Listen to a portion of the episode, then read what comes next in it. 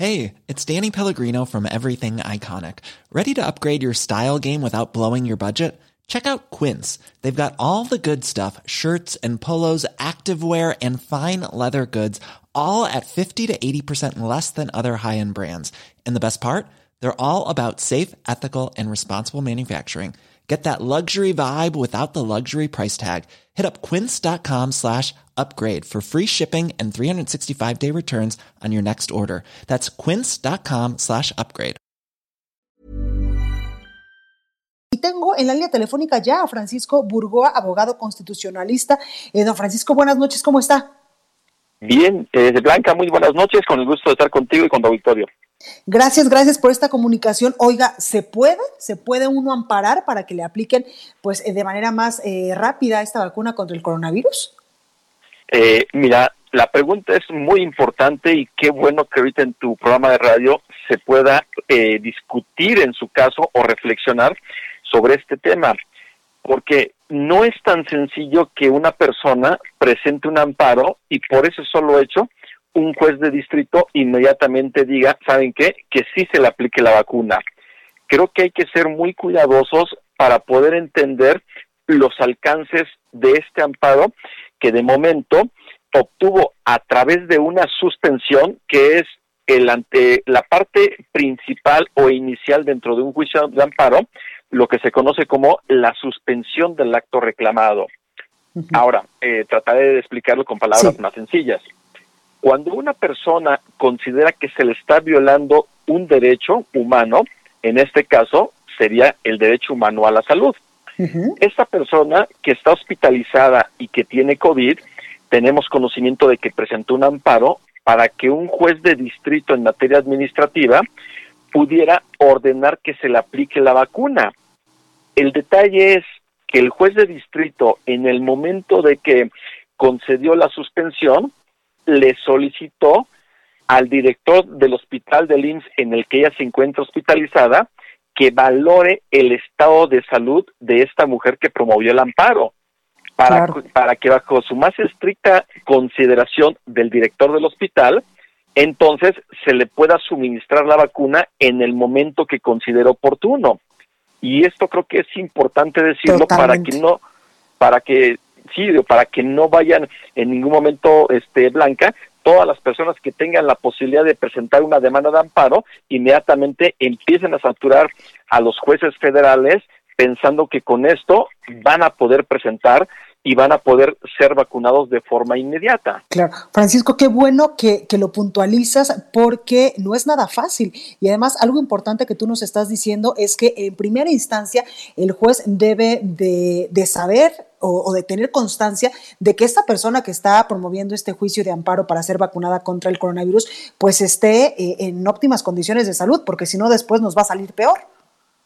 Eh, exactamente, porque se debe de considerar que quien está solicitando que se le aplique la vacuna de forma inmediata se encuentra en una situación de, extrema vulnerabilidad, como padecer enfermedades crónicas y comorbilidades. Si no ese es el caso, entonces creo que se está desnaturalizando la intención del amparo en estas circunstancias y entonces creo que debemos nosotros de esperar el turno que las autoridades han determinado, que me parece que está plenamente justificado, el cómo se encuentra actualmente eh, planificado que primero a médicos, enfermeras, personal de salud de primera línea de combate al COVID, después adultos mayores y personas que tengan este tipo de enfermedades crónicas o comorbilidades. Entonces, si no se justifica que tenemos esa urgencia, yo creo que debemos de esperar nosotros nuestro turno. Y además, otro punto importante, Blanca, digo, por supuesto que yo no soy eh, especialista en temas este de, de, virus y demás, pero el comentario simplemente va en función de lo siguiente. Yo tengo conocimiento de que para que a una persona se le pueda aplicar la vacuna del COVID, deben de haber pasado al menos 20 días después de que se alivió, si es que ya lo tuvo. Entonces, si una persona actualmente tiene COVID, no se le puede aplicar la vacuna. Digo, porque si no, creo que todas las personas que estarían ahorita hospitalizadas por COVID ya estarían siendo vacunadas. Entonces, creo que también eso es importante. Claro. Y sí es eh, importante, Blanca, poder difundir los alcances de este amparo para que no todas las personas salgan corriendo a buscar un abogado para que les presenten su amparo. Totalmente, Francisco, y también importante esto que mencionas, porque si no, pues va a haber una cascada inmensa de amparos, porque todos queremos ya ser vacunados hoy o el día de mañana o en una semana. Y también eh, importante esto que nos dices, Francisco, que aquí es donde se demuestra el lado humano de la justicia y no solamente, pues, eh, que el juez diga, bueno, sí, esto dice la ley y adelante.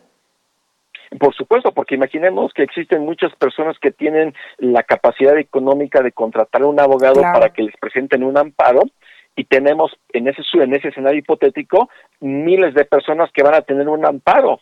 Eso podría ser muy grave frente a personas que realmente necesitan la vacuna y estaríamos ahí en una situación que no me quisiera imaginar, en donde pareciera que entonces quien tiene dinero eh, presenta un amparo y el juez inmediatamente va a poder ordenar que se le aplique la vacuna y no es así. Es decir, hay que analizar caso por caso para saber la situación de salud de cada persona para, para saber si realmente pudiera ser necesario que se presente el amparo o únicamente eh, pues que alguien pudiera acercarse alguna, algún hospital en donde se van a aplicar las vacunas para hacerle ver, ¿saben qué? Mi mamá, mi papá, un familiar cercano, es urgente que se le vacune. ¿Qué puedo hacer? Es decir, creo que eso sí lo tiene contemplado a las autoridades administrativas dentro de toda esta situación que estamos viendo.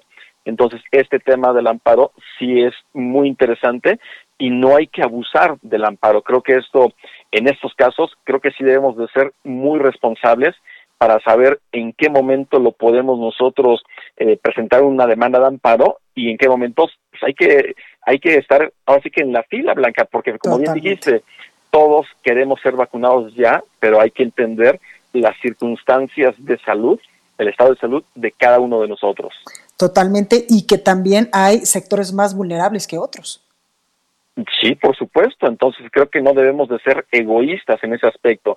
Aquí hablamos solamente de que una persona es la que obtiene esta suspensión dentro del amparo y el juez ordenó aplicar la vacuna, pero no nada más es se le aplique en ese momento, es que se valore su estado de salud y si es que es necesario u oportuno que en este momento se le pueda aplicar atendiendo la integridad eh, física de la paciente. Totalmente, pues ahí, ahí está la explicación. Francisco Burgoa, abogado constitucionalista, muchas gracias por esta comunicación. Al contrario, Blanca, un gusto estar contigo y con tu auditorio en esta noche. Gracias, cuídate mucho.